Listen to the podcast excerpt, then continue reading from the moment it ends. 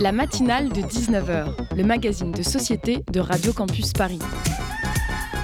On y parle de sujets sérieux. Il n'y a pas d'édito enflammé sur le communautarisme blanc. De sujets moins sérieux. Ça peut être des bois sculptés à partir de formes naturelles interprétées. De ce qui se passe en Ile-de-France. Je me disais qu'à Paris, on était en avance sur la province. Et de débats pas forcément consensuels. Parlez-nous un peu de cette coupe monstruelle. Tous les jours, du lundi au jeudi, jusqu'à 20h, sur le 93.9.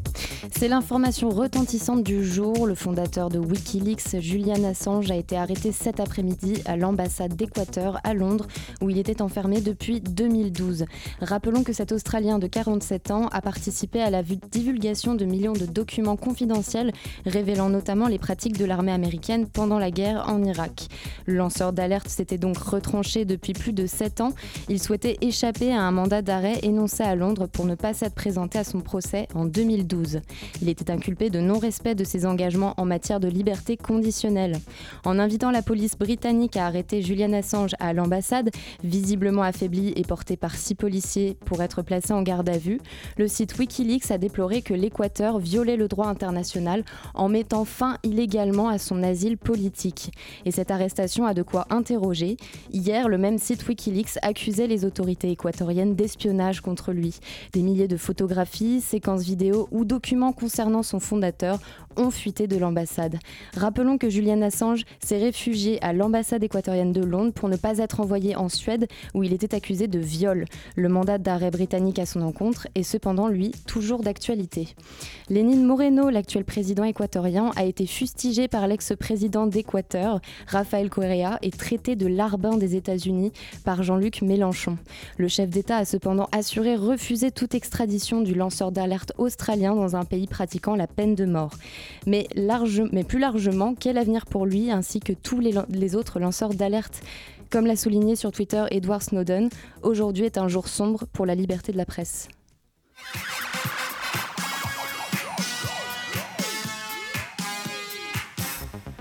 Chers auditeurs, bonsoir. Au programme de la matinale de ce soir, nous allons tout de suite parler de la gestation pour autrui et de la procréation médicalement assistée.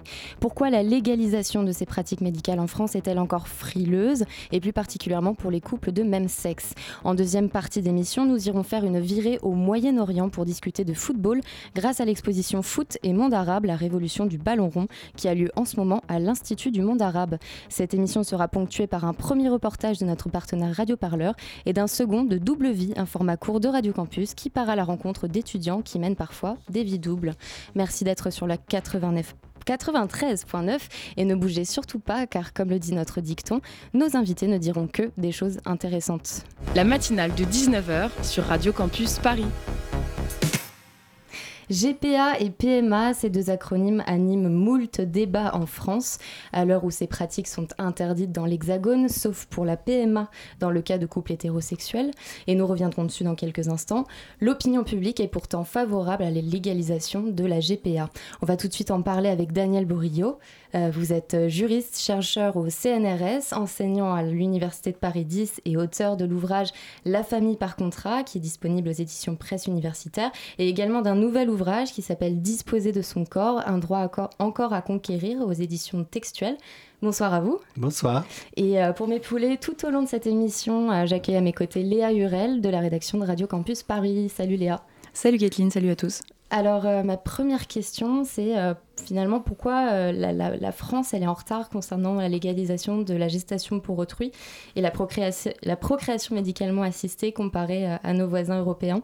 Parce que la Belgique, par exemple, elle a autorisé ces deux pratiques. On est vraiment en retard en France. L'Espagne a une loi sur la PMA pour toutes. Les femmes seules peuvent avoir accès à la PMA en Espagne depuis 1988. Donc, beaucoup de Françaises doivent aller en Espagne pour faire une insémination, pour pouvoir avoir accès à la PMA, procréation médicalement assistée.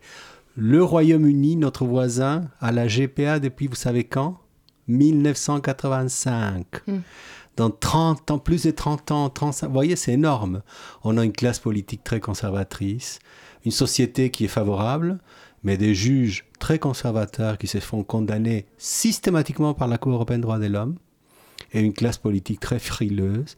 Il n'y a aucun parti politique en France qui revendique la GPA, voyez-vous, alors que de partout dans le monde, il y a des partis, que ce soit des gauches, des centres, des centres-droites, qui revendiquent ou qui ont dans leur programme la gestation pour autrui, pas en France.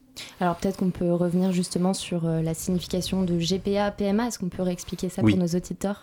La GPA, donc gestation pour autrui, implique nécessairement le fait qu'on doit demander à une femme, qu'on va appeler femme porteuse, la possibilité justement de porter un enfant, de faire donc une gestation, de porter pendant neuf mois un enfant qui n'est pas les siens, parce que normalement l'enfant est fait par donc le sperme du couple, donc du mari ou du compagnon, peu importe que le couple soit homo ou hétéro, donc d'un des hommes du couple qui va donner du sperme. Et normalement c'est une donneuse d'ovocytes qui va faire ses dons et donc il y aura une troisième personne qui est la femme porteuse qui va faire la gestation et quand l'enfant est né, cet enfant sera donné aux euh, parents, au couple euh, d'intention, aux parents euh, donc qui ont voulu l'enfant. Ça, c'est la GPA. La PMA, c'est autre chose, c'est la procréation médicalement assistée, c'est-à-dire qu'on le fait sur le propre corps de la femme, donc il n'y a pas une tierce personne, et c'est fait soit euh, normalement avec euh, des ovocytes qu'on a pu congeler auparavant, et avec normalement soit le sperme euh, anonyme, en France par exemple, il faut attendre parce que c'est les sécos, c'est un système donc gratuit et anonyme. Euh, on attend à peu près maintenant en France entre 3 et 4 ans, alors qu'en Espagne, la liste d'attente est de 3 mois, parce qu'en fait là-bas, on paye, euh, les femmes qui sont donneuses d'ovocytes se font payer, les donneurs de sperme se font payer, et les Françaises qui vont là-bas payent aussi les services, donc c'est beaucoup plus rapide. La PMA en France, elle est légale, elle est accessible à des couples hétérosexuels et non mariés. En revanche, les couples composés de, de femmes sont exclus de cette pratique médicale pour le moment. Quelles sont les raisons? Sont évoquées euh, à cette interdiction Pour faire passer la loi sur la PMA à l'époque, vous savez, la, PMA existe en France depuis 1994, la première loi bioéthique. Donc pour faire passer la loi, on a fait, euh, on, donc on a, on a expliqué qu'il s'agissait d'un palliatif à la stérilité. Donc on n'a pas présenté la loi comme un droit de la femme de pouvoir avoir un enfant et avoir recours à la, technique procréative. Pas du tout. C'était le couple stérile en âge de procréer, donc il devait euh, utiliser cette pratique comme euh, un acte médical, donc comme, comme quelque chose qui n'était pas, pas de l'ordre d'un projet parental simplement parce qu'on avait euh, euh, le désir de devenir parent, mais plutôt comme un palliatif, comme un remède à ces stérilités. Donc on l'a présenté comme quelque chose de, type médical, ce qui n'est pas du tout le cas dans d'autres pays. Et donc c'est pour ça que d'un point de vue médical, il faut constater les stérilités, et une fois que les stérilités con- constatées, le, le fait qu'il y a un problème de fécondité, ben à ce moment-là, on peut avoir accès à la technique. Si on l'ouvre maintenant au couple de femmes, eh bien, le système médical va tomber parce qu'en fait, un couple de lesbiennes n'a pas un problème de stérilité. Ou en fait, il y, y a une stérilité phénoménologique, on peut dire, mais pas biologique, pas euh, physique, vous voyez. Donc, euh, au- aujourd'hui, si la loi passe, enfin, la loi de, cette année euh, sur la réforme des lois bioéthiques, si la loi sur la PMA pour toutes passe, effectivement, il n'y aura plus la justification médicale. Ça, c'est vraiment un droit de la femme seule ou du couple de femmes de pouvoir avoir accès à la technique pour concrétiser un projet parental. Oui, alors justement, euh, en France, il y a une pratique qui se fait, c'est que des couples de femmes ont recours à des dons de sperme sauvages, ce qu'on appelle des dons de, de Mhm. sperme sauvages. Donc, c'est-à-dire qu'elles ont littéralement recours aux petites annonces pour trouver un, un donneur.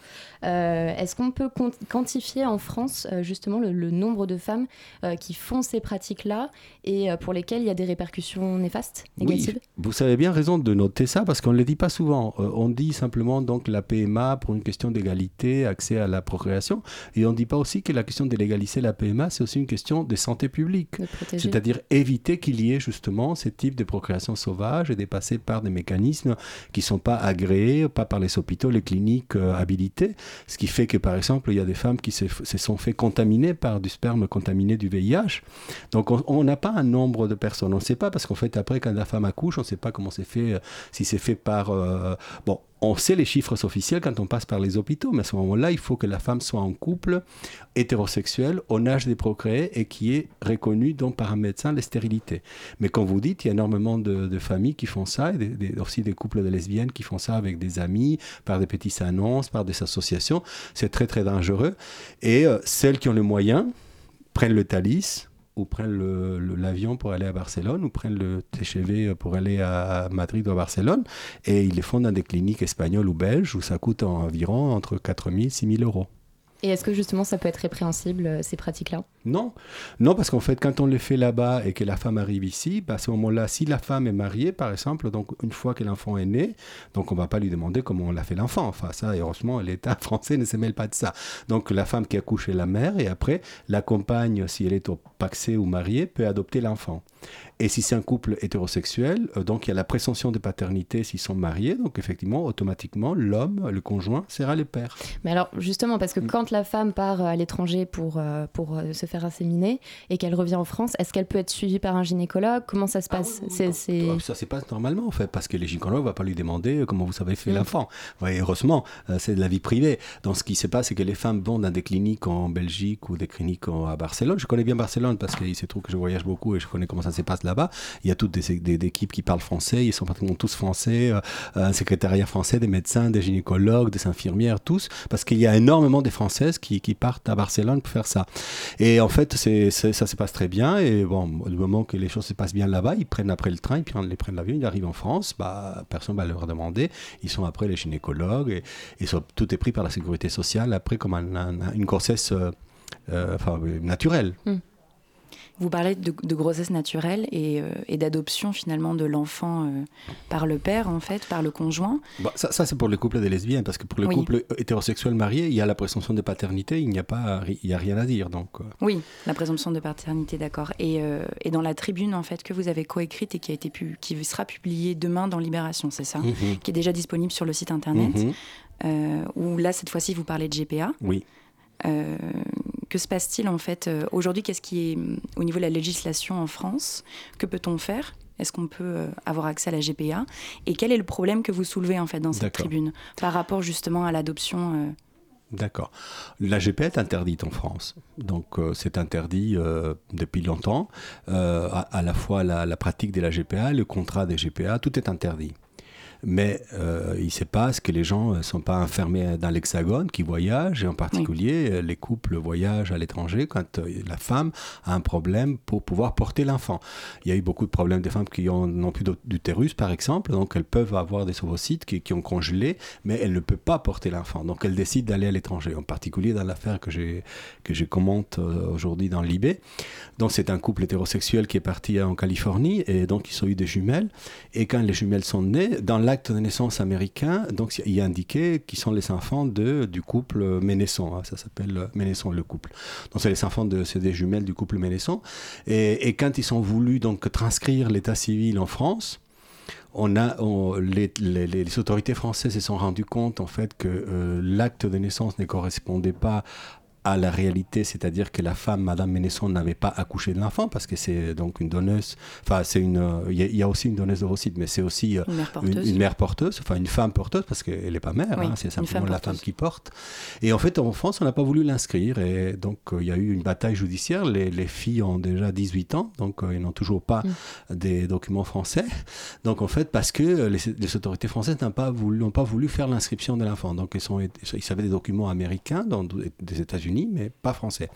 Donc, euh, bon, toujours est-il qu'avec avec euh, une bataille judiciaire énorme, avec des condamnations de la Cour européenne, on est arrivé donc à inscrire le père biologique dans Messier Ménesson comme étant le père, et donc on a pu transcrire dans les actes civils français les noms du père biologique, mais pas la mère d'intention dans Madame Ménesson. Elle est pas.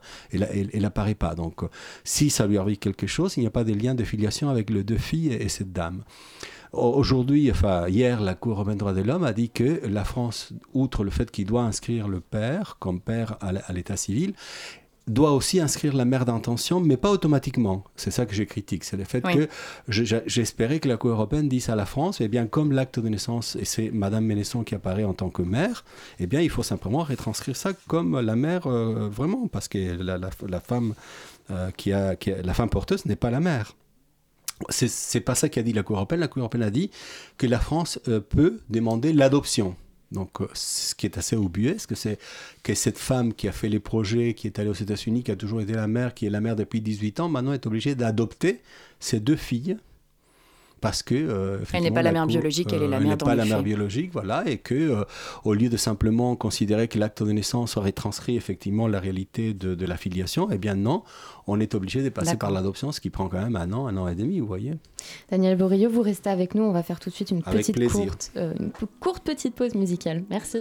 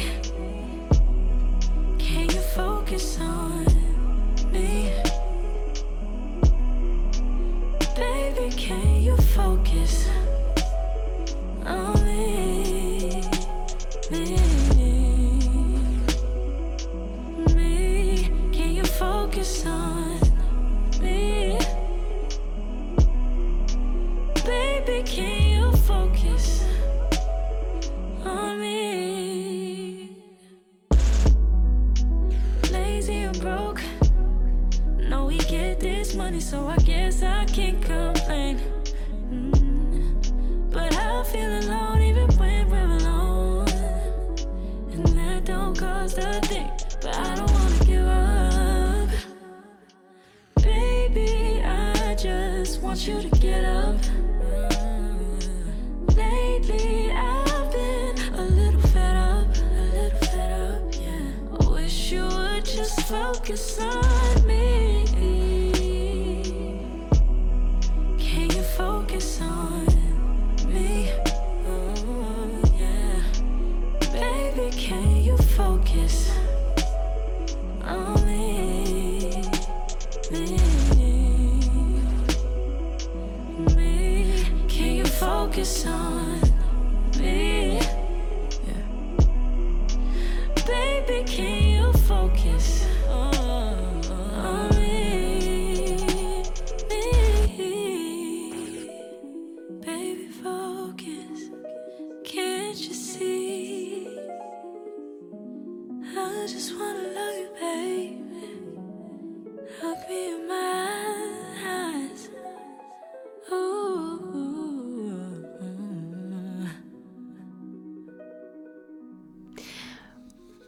Sommes euh, toujours avec Daniel Borillo euh, et on écoutait à l'instant la chanson euh, Focus du groupe Her. Merci d'être avec nous sur Radio Campus Paris. La matinale de 19h, le magazine de société de Radio Campus Paris. Daniel Borio, vous êtes juriste, chercheur au CNRS et enseignant à l'Université de Paris 10 et auteur de l'ouvrage La famille par contrat disponible aux éditions Presse universitaire. Euh, on parlait à l'instant de GPA. Euh, qu'est-ce que vous pensez de l'argument des euh, anti-GPA qui consiste à dire que cette pratique touche justement trop à l'intime puisqu'une mère porteuse peut très bien se lier à l'enfant pendant la grossesse? Oui, mais c'est le même type d'argument qu'on a donné contre l'IVG. Vous voyez, tous les arguments aujourd'hui contre la GPA, je les retrouve exactement les mêmes que pendant les années 70 contre l'IVG. Donc, euh, bon, ben, la femme peut s'attacher à l'enfant, mais c'est pas son enfant. Donc, c'est un enfant qui est, qui est pas génétiquement le sien, puisque c'est un enfant, dans les cas de ben, gestation pour, pour autrui proprement dite, enfin, c'est un enfant qui est fait par soit euh, des dons d'ovocytes, soit par les ovocytes de la mère d'intention, soit par l'embryon d'intention du père d'intention et la mère d'intention. Donc, euh, il y a tout un processus, par exemple, dans les à la GPA, pour que la mère ne s'attache pas à un enfant qui n'est pas le sien. Dans les cas d'une procréation pour autrui, parce qu'imaginons que la femme elle-même apporte ses ovocytes, hein, vous voyez, ça c'est un autre cas de figure. Dans ces cas de figure, moi je pense qu'il faut établir donc une clause de repentance. C'est-à-dire que si l'enfant c'est le sien, euh, bon en France par exemple il y a accouchement sous six, elle mhm. peut l'abandonner et l'enfant est serré en adoption. Bon, je pense qu'un peu on peut faire la même chose, c'est-à-dire effectivement si on peut accoucher sous six, on pourrait imaginer que si c'est son propre enfant, elle peut faire une, sorte d'abandon de l'enfant, mais qui est euh, une possibilité où elle peut se rétracter, donc deux ou trois mois comme c'est la loi française. Et à ce moment, effectivement, une fois que la période est passée, bah, l'enfant sera donné au couple d'intention. Euh, un sujet également très actuel, la criminalisation de l'homosexualité, pour lequel euh, vous militez. De nombreux pays punissent encore aujourd'hui l'homosexualité, notamment en Afrique et au Moyen-Orient, pour la plupart. Nous pensons évidemment au très récent exemple du sultanat du Brunei, qui est situé dans l'Asie du Sud-Est, où être homosexuel est depuis le 3 avril criminalisé. Donc concrètement, les personnes reconnues coupables d'homosexualité ou d'actes d'homosexuels seront désormais lapidées. George Clooney et Elton John entre autres appellent à boycotter les hôtels que possède le sultanat. Comment pouvons-nous pénaliser en France et en Europe les pays qui punissent encore l'homosexualité? Oui, je suis pour la dépénalisation universelle de l'homosexualité. Il y a aujourd'hui 72 pays au monde qui pénalisent l'homosexualité entre ces 72 pays, il y a 8 pays, maintenant 9, qui le pénalisent avec la peine de mort. C'est incroyable. Au 21e siècle, on va tuer quelqu'un parce qu'il aime une personne du même sexe. C'est vraiment le Moyen Âge. Et même au Moyen Âge, il y avait moins en fait, au niveau euh, de ce qui était le Moyen Âge à l'époque, il y avait moins en fait de morts, de peines de mort et de prison pour la sodomie. À l'époque, on, mm. on, appelait ça pas orientation sexuelle, mais sodomie. Eh bien, qu'est-ce qu'on peut faire? Moi, je trouve très bien ce qu'a fait George Clooney, Elton John, effectivement, boycotté. Mais nous, on avait dit aussi dans une tribune avec Caroline Mécari, avec qui j'ai co-écrit un ouvrage qui s'appelle L'homophobie, on dit que euh, certes, il faut qu'il y ait le boycott, il faut que les États démocratiques n'aient pas des rapports avec des États qui euh, vont à la fois pénaliser l'homosexualité mais il faut dire aussi qu'ils vont pénaliser la femme adultère, qui vont couper la main des voleurs, même les enfants. on coupe la main des enfants quand ils volent. Imaginez-vous, c'est vraiment atroce. Donc vraiment boycott et aussi euh, la possibilité d'être beaucoup plus généreux par rapport aux droits d'asile des personnes LGBT, des femmes adultères, des femmes mariées de force, des gamins qui sont persécutés. Euh, vous voyez, dans ces pays où on applique la charia, c'est affreux. Donc il nous faut vraiment une politique euh, d'asile qui soit à la hauteur de la tragédie du drame des droits humains, des droits de l'homme qu'on vit actuellement au niveau international. Donc là, il est clair que vous appelez à une, harmonisation du droit LGBT euh, à travers le monde, hein, de la part aussi de la communauté internationale.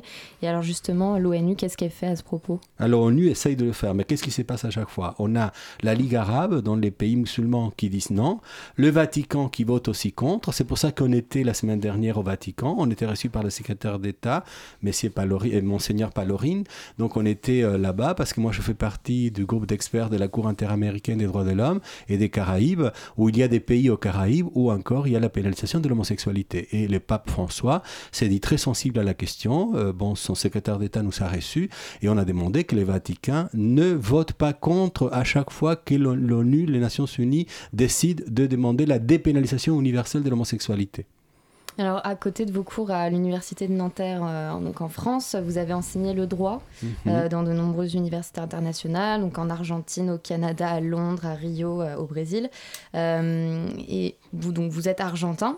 Et pourquoi vous avez ce lien particulier avec la France? Pourquoi être venu vous installer ici en France pour travailler sur ces thématiques? Parce que j'étudie les Français, parce qu'à l'époque de la dictature, euh, à l'Institut français de Buenos Aires, c'était vraiment un endroit où il y avait de la liberté, où je pouvais voir tous les films qui étaient interdits en Argentine, je pouvais lire tous les ouvrages en français qui étaient interdits en Argentine, et donc la France m'a formé dans ma résistance contre la dictature argentine, et pour moi la France a toujours été synonyme de liberté, synonyme vraiment de, développement de l'esprit, et euh, j'ai décidé d'apprendre le français, j'ai décidé de faire mes études en France et venir faire ma en France et j'ai adopté la France comme, euh, comme un pays qui était à l'époque, et je regrette maintenant évidemment avec la montée des extrêmes et l'extrême droite en France, c'était pour moi un pays vraiment où ce n'était pas une nation, vous voyez, la France était une idée. La France était justement l'attachement à la littérature, à la langue, euh, aux droits de l'homme, à tout ça. Et je, je, suis très triste de voir de plus en plus la montée des nationalismes en France et l'extrême droite, de, de toute cette France que je n'aime pas.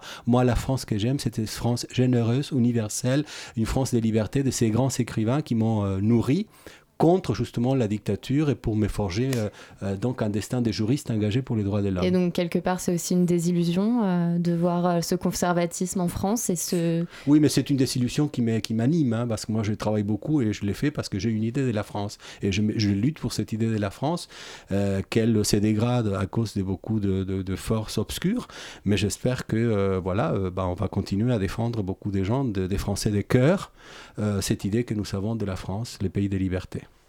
Et vous pensez que la France peut être un exemple justement si euh, les choses recommencent à bouger et si euh, des progrès sont faits? La France comme euh, aussi un pays porteur, ayant un, pouvoir assez fort au niveau de l'Union européenne notamment.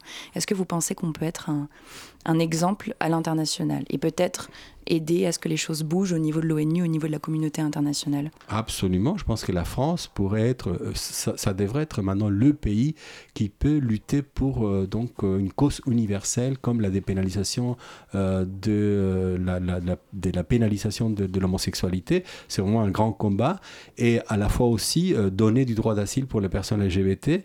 Et sur ces deux grands combats, je pense que la France sortirait très grandie. Alors, euh, je le rappelle, hein, vous, êtes euh, l'auteur du récent ouvrage euh, Disposer de son corps, un droit encore à conquérir aux éditions textuelles. Est-ce que vous pouvez juste nous rappeler les grands axes de, votre ouvrage et nous expliquer aussi quels sont vos combats futurs? Oui, donc en fait, dans mon ouvrage Disposer de son corps, j'essaye de démontrer qu'en fait, euh, disposer de son corps nous semble élémentaire, mais malheureusement aujourd'hui, on ne dispose pas, nous ne dispensons pas de nos corps. Et moi, je me pose la question pourquoi c'est l'administration, c'est la médecine, c'est l'hôpital, euh, ouais, mais c'est pas nous qui disposons de nos corps. Par exemple, moi, je mène un combat pour l'euthanasie.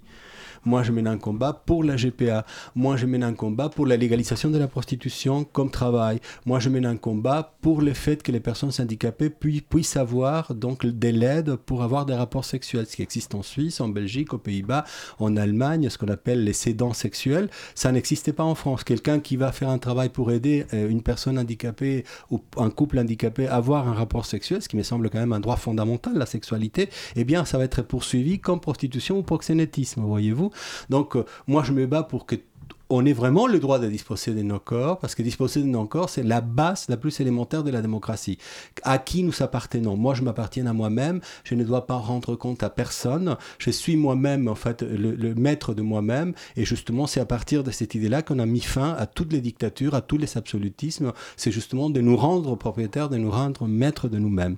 Et il y a beaucoup encore à faire, c'est pour ça que j'ai écrit cet ouvrage, avec tout ce que je vous dis, euh, mais aussi, euh, bon, effectivement, les nouvelles formes d'esclavage, euh, auquel il faut s'attacher. Et là, je vais travailler aussi euh, sur la question du droit d'asile pour les personnes LGBT avec les défenseurs des droits. Et bien alors justement, c'est parfait, je voulais rebondir dessus. Est-ce que vous travaillez étroitement avec l'OFPROA Est-ce que vous avez euh, des contacts avec le milieu associatif pour tout ce qui est oui, Je travaille avec, enfin, je suis financé par le CNRS et par les défenseurs des droits. Donc, euh, on fait des enquêtes avec euh, mes, mes, collaborateurs, mes collaboratrices euh, à l'OFPRA, à la CNDA, la Cour nationale d'asile, avec les associations du droit d'asile, avec les avocats. Et, bon, et, donc, l'année prochaine, je vais rendre un rapport sur la situation de l'asile pour les personnes LGBT en France. Et alors justement, c'est quoi la situation actuellement? Eh bien, euh, bon, actuellement, je suis en plein de faire le travail. La situation en général pour le droit d'asile, c'est pas euh, très réjouissant parce qu'en fait, euh, il y a un climat des soupçons. chaque demandeur d'asile est considéré un peu comme un immigrant économique et donc on a un climat qui est pas très favorable. Et bon, effectivement, il faut il faut lutter contre ça. Il faut lutter aussi pour le pour, pour la, la, question de comment prouver son orientation sexuelle, ce qui est très compliqué. Et aujourd'hui, c'est simplement conviction du juge ou de l'officier de protection qui va décider par l'apparence, par, par, le récit des vies, euh, si la personne est homosexuelle ou pas. Donc en fait, il faut peut-être trouver des moyens un peu plus sûrs pour garantir un droit international fondamental qui est le, pouvoir, le, fait de pouvoir demander et avoir le statut de euh, réfugié euh, politique. Et alors justement, est-ce que l'OFPRA, c'est une institution qui est particulièrement compliquée à lire? Est-ce qu'elle est opaque? C'est très compliqué parce que vous voyez, ça dépend du ministère de l'Intérieur, donc l'accès n'est pas très facile.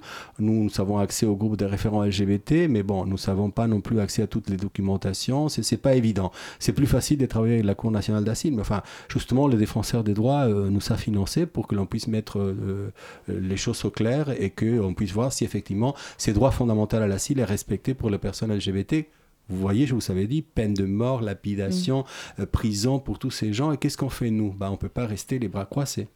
Est-ce qu'il y a des associations françaises ou européennes qui existent euh, pour, euh, qui apportent de l'aide juridique aux demandeurs d'asile spécialement à ces demandeurs d'asile victimes de discrimination euh, voilà, LGBT. Euh, il y a beaucoup, il y a plusieurs associations. Il y a des associations qui sont euh, habilitées par l'OFPRA.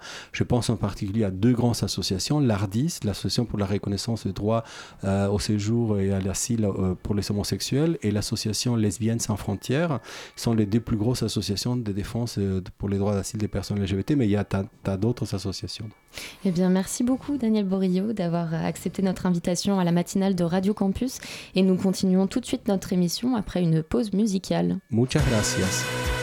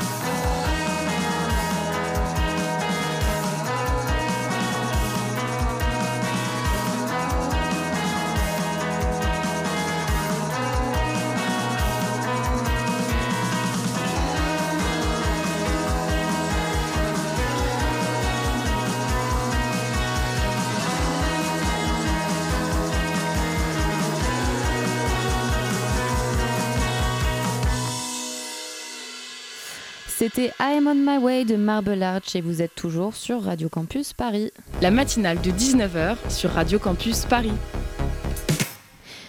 Radio Parleur propose une série d'entretiens autour de la question le grand débat gadget politique ou outil démocratique. Les consultations citoyennes organisées dans toute la France et sur Internet sont à présent terminées. Maël, qu'en est-il maintenant? Alors effectivement, euh, les consultations citoyennes euh, sont terminées. Le Premier ministre euh, Édouard Philippe en a présenté les résultats le 8 avril dernier au Grand Palais à Paris. Et ce qui en ressort d'après le gouvernement, c'est une demande massive de baisse d'impôts, une volonté d'agir pour le climat sans y être contraint par une fiscalité punitive, une demande de services publics accessible dans tous les territoires, une exigence euh, démocratique, c'est-à-dire une participation accrue des citoyens et des citoyennes à la décision publique, ainsi qu'une démocratie plus représentative. Donc désormais, euh, des conférences de citoyens et de citoyennes tirées au sort seront mises en place dans chaque région pour échanger sur ces analyses et ces propositions. Et euh, parallèlement, le président de la République devrait annoncer les réformes qu'il compte mettre en œuvre à partir des résultats des différentes consultations. Le grand débat est d'ores et déjà présenté, et euh, ça c'est sans surprise, comme un succès démocratique par la majorité et comme une grande arnaque par l'opposition. Alors, le grand débat est-il un gadget politique ou un outil démocratique? Pour Julien Talpin, chercheur en sciences politiques et cofondateur de l'Observatoire indépendant du grand débat, c'est là justement toute la question. D'un côté, ce, ce processus est inédit par son ampleur, mais toute la difficulté, c'est quel débouché. Euh, on a été un certain nombre d'universitaires et de, militants euh, de la démocratie participative, comme l'association Démocratie ouverte par exemple, à interpeller le président de la République en, janvier dernier pour dire que, euh, au fond, ce processus n'aurait de sens réellement et ne pourrait transformer la, donne d'un point de vue démocratique que s'il se concluait par un mécanisme référendaire ou en tout cas une, synthèse qui ne soit pas faite que par le président lui-même c'est probablement pas la direction que l'on prend, euh, et donc euh, il y a fort à parier quand même que cela suscite des, euh, des, interrogations, voire des déceptions. Alors toutes celles et ceux qui ont participé à ces consultations, qu'ils ou elles portent un gilet jaune ou pas, vont-ils se satisfaire de ces restitutions et des orientations que proposera le chef de l'État? Pas si sûr. Une coalition de participants et de participantes au grand débat est en train de se former avec euh, l'idée d'organiser une assemblée citoyenne tirée au sort au niveau national. Et cette assemblée devrait présenter une autre synthèse, voire d'autres issues à ce grand débat d'ici quelques mois. On retrouve euh, pas mal de, euh, gens qui sont fédérés à Paris autour de, des halles civiques qui sont une sorte d'incubateur démocratique. C'est situé euh, à Belleville et donc beaucoup de gens autour du, réseau démocratie ouverte, aussi, euh, des membres de l'Institut de la concertation, qui sont des gens justement qui sont des professionnels de la démocratie participative et souvent animent ce type de débat.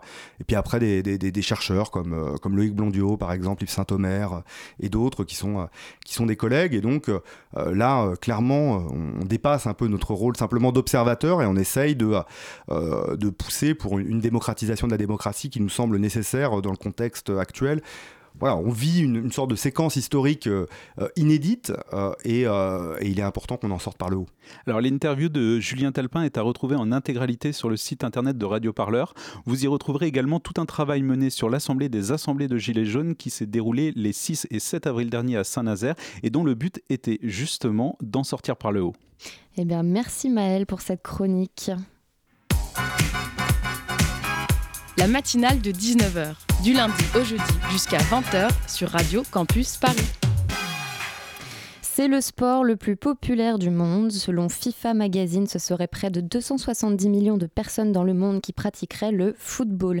Et c'est pour cette raison que, pour cette deuxième partie d'émission, pardon, nous allons nous focaliser sur la nouvelle exposition temporaire de l'Institut du monde arabe. Elle s'intitule Foot et monde arabe, la révolution du ballon rond. Et elle est ouverte depuis hier et jusqu'au 21 juillet prochain. Pour en parler avec nous, on accueille tout de suite Romain Marie Caoudin. C'est ça, oui. Bonsoir. Bonsoir. Vous êtes le co-commissaire en charge de cette exposition et on va tout de suite écouter un extrait de la matinale de France Inter sur le Front de Libération Nationale quand le football rejoint l'histoire et la politique. Vous vous souvenez peut-être de la démocratie corinthienne des joueurs de Sao Paulo pendant la dictature brésilienne, des footballeurs de l'Italie mussolinienne officiellement érigés au rang de soldats de la cause nationale. Et dans le monde arabe, connaissez-vous l'histoire de l'équipe du FLN pendant la guerre d'Algérie? C'est l'un des parcours retracés par l'expo Foot et Monde arabe à l'Institut du monde arabe, Vincent Pellegrini. Au printemps 1958, 12 joueurs professionnels algériens évoluant dans le championnat de France quittent clandestinement leur club. Ils vont rejoindre Tunis pour créer l'équipe du FLN, parmi eux Daman Defnour et Saïd Amara. À Tunis, on était des héros, on était choyés. Nous avons fait notre devoir, voilà. Pendant quatre ans, l'équipe du FLN a disputé plus d'une centaine de matchs, essentiellement dans les pays de l'Est et en Asie, des rencontres non officielles car la Fédération internationale refusait de reconnaître cette équipe comme une sélection nationale. Le football a représenté un outil parti de lutte pour l'indépendance, et ce avant même 1958, rappelle l'historien Paul Ditchy, conseiller scientifique de l'exposition. À partir des années 1910-1920, vous avez des clubs musulmans qui sont créés, comme le Mouloudia à Alger. Puis dès le début de la guerre d'Algérie, le FLN notamment va interdire aux clubs algériens musulmans de participer à la Coupe de France. Cette équipe du FLN, ben, c'est une équipe évidemment de propagande, et qui a une importance notamment parce qu'il joue des anciens joueurs de l'équipe de France. Donc évidemment, euh, symboliquement, c'est très fort. Après la proclamation d'indépendance à l'été 62, les internationaux algériens, à l'image de la star de l'équipe Rachid Mekloufi, sont revenus jouer dans les clubs professionnels français. Alors, euh, votre exposition, elle est très politique, hein, puisqu'elle revient sur des faits historiques. L'équipe euh, de football du FLN, le Front de Libération Nationale, euh, comme image à l'international du mouvement pendant la guerre d'Algérie, mais aussi l'équipe de football palestinienne, qui pratique ce sport parfois au péril de la vie des joueurs. alors, cette exposition, est-ce qu'elle est finalement militante et qu'est-ce que vous essayez de susciter chez le, le visiteur? Alors, je ne dirais pas que c'est une exposition militante. On a juste voulu montrer que le football, c'est bien au-delà du stade. Il y a un terrain, c'est vrai, il y a le jeu, il y a, les coupes, les championnats, tout ça, mais en fait, ça suscite beaucoup de choses, et bien au-delà. Donc bien sûr, il y a de la politique, mais il y a des, histoires euh, qui ont marqué, euh, qui ont marqué euh, finalement l'histoire de l'Algérie, le FLN par exemple, donc ça c'est politique. Ben Barek, c'est au-delà, c'est un symbole, symbole de, le symbole d'une époque. On parle de, du Qatar, donc là c'est politique, c'est économique, donc c'est pas militant, mais on a voulu aborder le, sport et le football dans, dans, tous ces états. Pour revenir à la genèse de l'exposition, euh, est-ce que vous pouvez nous expliquer pourquoi l'Institut du monde arabe a souhaité faire un focus sur le football en particulier, sachant que on imagine tous que les projets en fait d'exposition sont faits largement en amont, euh, un ou deux ans, j'imagine, le délai? Deux ans, généralement. Euh, pour le football, on a commencé il y a un an et demi. C'était un coup de chance, du coup, cette victoire des Bleus. C'était pas prévu, on n'avait pas, on n'y est pour rien. Mais euh, on va dire qu'il y, y, a un contexte aussi. Il y a la, Coupe d'Afrique organisée en Égypte cet été. Donc ça, pareil, c'était au Cameroun initialement. Finalement, c'est en Égypte. la Coupe du Monde féminine en France. la Coupe d'Asie qui s'est jouée aux Émirats Arabes Unis. le Qatar a gagné d'ailleurs. Le Qatar a gagné en terre. c'était pas facile de gagner là-bas. donc il y avait un contexte favorable. On voulait également continuer sur euh, cette, cette, lignée de mettre la culture populaire dans un musée, dans des expositions. On l'a fait avec le hip-hop il y a, il y a 4 ans. Et finalement, on continue de, le faire avec le football. Et puis euh, il y a aussi les équipes euh, féminines qui sont à l'honneur avec l'équipe de la Jordanie. Euh, l'exposition, elle souhaite se concentrer sur 11 histoires du football en particulier. Est-ce que vous avez quelques grands noms à nous dévoiler hein, concernant cette exposition, des, têtes mises en avant pendant l'exposition? Alors on parle de Labi Ben Barek, c'est un joueur franco-marocain, c'est encore lui aujourd'hui qui détient le record de, longévité sous le maillot d'équipe de France. Il a joué pendant 15 ans et, et 8 mois. C'est la première star française euh, du football, la première star maghrébine également. Euh, il, a, une histoire incroyable. Il a joué avant la guerre, après la guerre. Euh, il, avait 40 ans, il devait plus jamais jouer en équipe de France. Finalement, lors d'un match caricatif, il fait un match de fou. Et il est rappelé pour jouer contre l'Allemagne, championne du monde. Voilà, donc c'est une histoire incroyable. Et on, en parle. On parle de Rachid Mekloufi, la star du FLN, qui, qui est parti très jeune pour rejoindre le FLN. Pendant 4 ans, il a fait la tournée et finalement, il revient euh, à Saint-Etienne en France et il termine sa carrière sur un, un doublé en, finale de Coupe de France. Euh, donc, euh, c'est des grandes figures de, notre exposition. On parle aussi de Mohamed Salah, de Aladari, des, noms qui parlent plus aux plus jeunes. Voilà, donc on est là pour tous les publics et on essaie vraiment de, parler des grandes stars d'hier et d'aujourd'hui. Vous mettez en avant donc des personnalités euh, plus connues. Il y a euh, par exemple Zidane. Vous parlez beaucoup de Zidane. Euh, vous mettez en avant des équipes parfois moins connues aussi du public français, notamment l'équipe certaines les équipes du derby égyptien. Voilà, pour finalement mettre en lumière des enjeux politiques, quels événements en particulier vous ont semblé évidents à aborder pendant que vous étiez en train de concevoir cette exposition L'histoire récente, en fait, a montré que, par exemple les ultras en, Égypte ont eu un rôle à jouer euh, déterminant dans, dans, les révolutions arabes. Est-ce que vous pouvez juste définir ce que c'est un ultra? C'est un supporter euh, d'une équipe, mais qui est totalement impliqué. Euh, c'est-à-dire que sa vie tourne autour de, de du club, c'est-à-dire il va penser à la chorégraphie, au tifo qu'il peut faire. et il y a aussi tifo un tifo, un tifo c'est les, les grands, vous voyez, dans un stade quand il y a... On est néophyte ici, il hein, faut expliquer.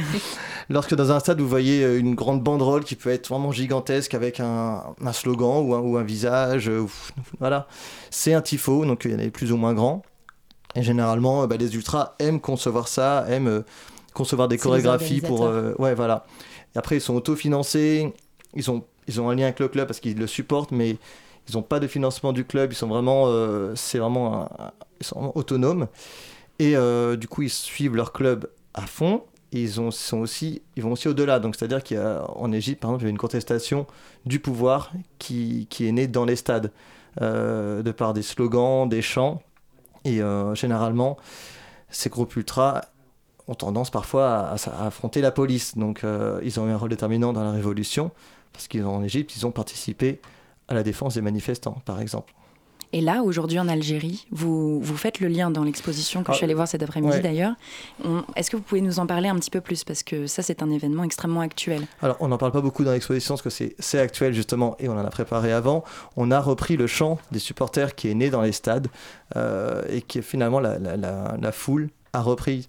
Parce que finalement, voilà, encore une fois, c'est un schéma qui se répète. Euh, on a eu euh, le cas en Égypte avec les supporters qui, qui ont créé des chants euh, anti-Moubarak. Et on retrouve en, Algérie la même chose avec des chants qui partent, qui partent des stades, une contestation qui part des stades et qui finalement se retrouve dans, les, dans manifestations de façon plus générale. Eh ben, on revient tout de suite sur ces propos après une pause musicale.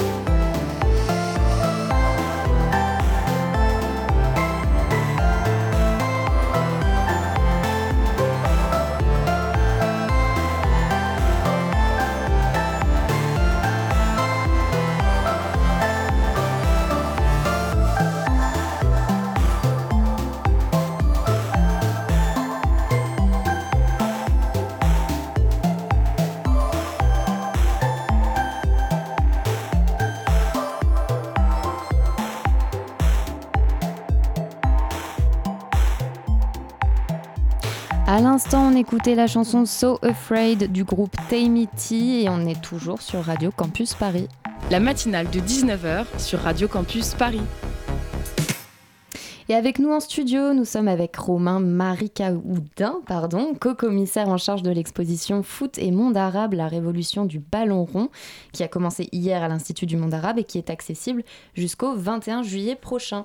Alors, j'avais une petite question parce que euh, vous avez, euh, donc, sur les 11 histoires que vous racontez, vous abordez aussi celle du Paris Saint-Germain, euh, avec cette, thématique, le PSG, instrument du soft power. Alors, ça, ça, peut faire un peu sourire parce que l'État qatari, qui possède justement le PSG est l'un des mécènes de cette exposition.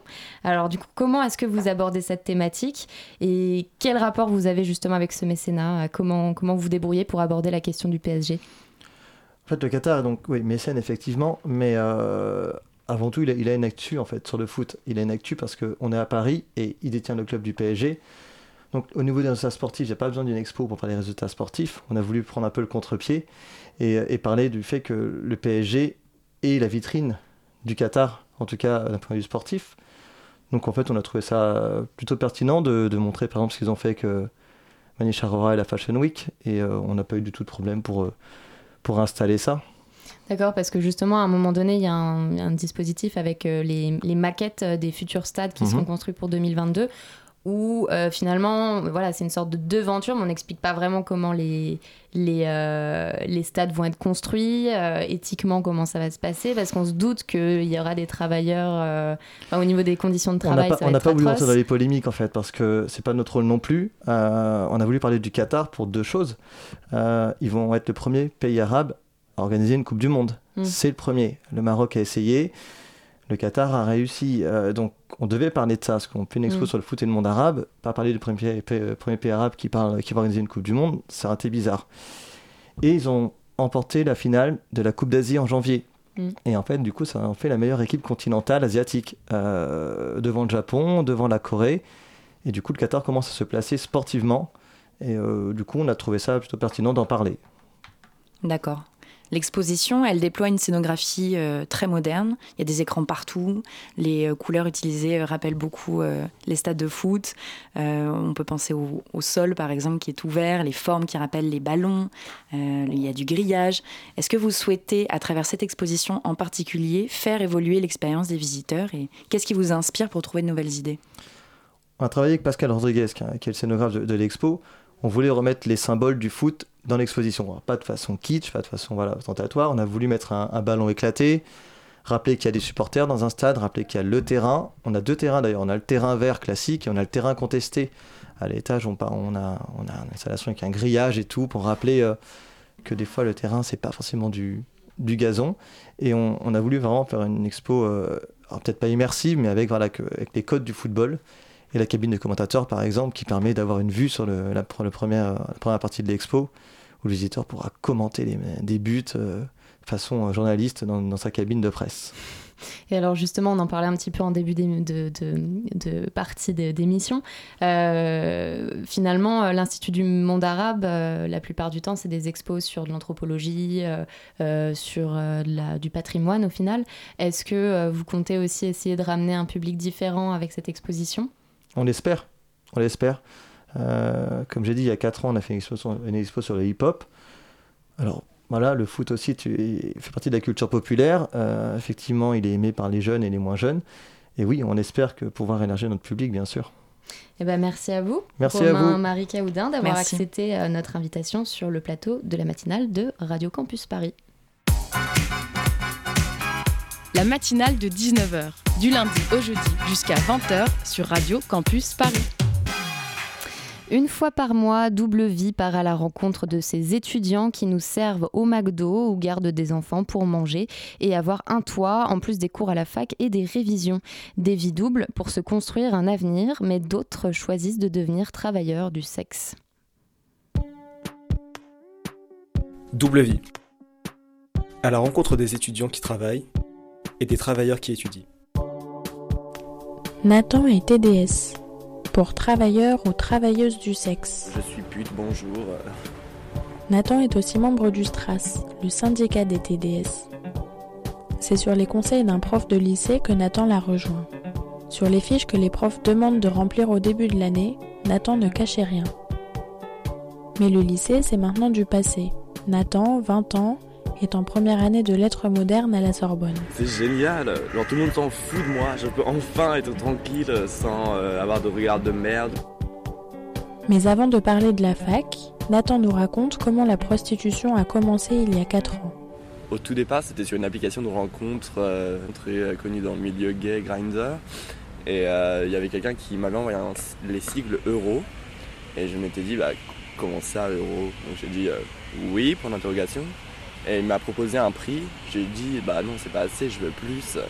Et il m'a dit d'accord. Et donc c'est comme ça que je me suis dit, ouais, bon, bah pourquoi pas. Donc je l'ai rencontré. Et après, euh, j'ai commencé à faire des recherches sur comment annoncer, comment euh, faire ma prospection client. J'allais à l'école de 8h à 17h. Ensuite, à 17h, j'allais au restaurant où je travaillais euh, de 17h jusqu'à 3h du matin avec des horaires de chien. Ensuite, je me relevais le lendemain et après, je devais trouver un client euh, dans la journée de mes cours, donc je séchais les cours. Et donc, ouais, euh, j'ai retapé. À un moment, j'ai commencé à lire ce qu'il y avait sur mes putains de fiches de paye et j'ai vu que j'étais à genre 7,53 de l'heure net ou une connerie comme ça. Donc je me suis dit, mais attends, 7,53€ de l'heure alors que derrière je me fais 250 balles de l'heure, mais où est, le où est la cohérence? Donc je me suis dit, pourquoi je m'obstine à faire ça? Et j'ai arrêté. Euh, c'est l'argent et aussi la facilité, c'est beaucoup moins éprouvant, enfin de mon point de vue, parce que tout le monde n'est pas fait pour les mêmes métiers, je serais incapable d'être jardinier ou euh, j'ai pas d'attrait pour cette profession alors que moi j'adore baiser, j'adore le sexe dans son intégralité. je me suis dit bah attends autant faire quelque chose qui me plaît et qui soit beaucoup moins prenant que euh, me faire insulter au restaurant tous les, tous les jours pour 7,53€ de l'heure, alors que dans mon métier c'est moi qui insulte les gens et je suis payé 250 balles de l'heure. Des fois j'ai des clients qui sont sur mes heures de cours. Et donc, euh, comme j'ai pas la dispense d'assiduité, vu que le métier de travailleur du sexe n'est pas reconnu, je peux pas demander à avoir une dispense d'assiduité à la fac pour mon métier. Et donc, euh, bah, je suis juste obligé de sécher. Et quand je dois me justifier, bah, je dis de, bah, désolé, je peux pas justifier mon absence, et donc je suis pénalisé là-dessus. En fait, il y a trois catégories de, métiers, de professions sous lesquelles on peut s'inscrire.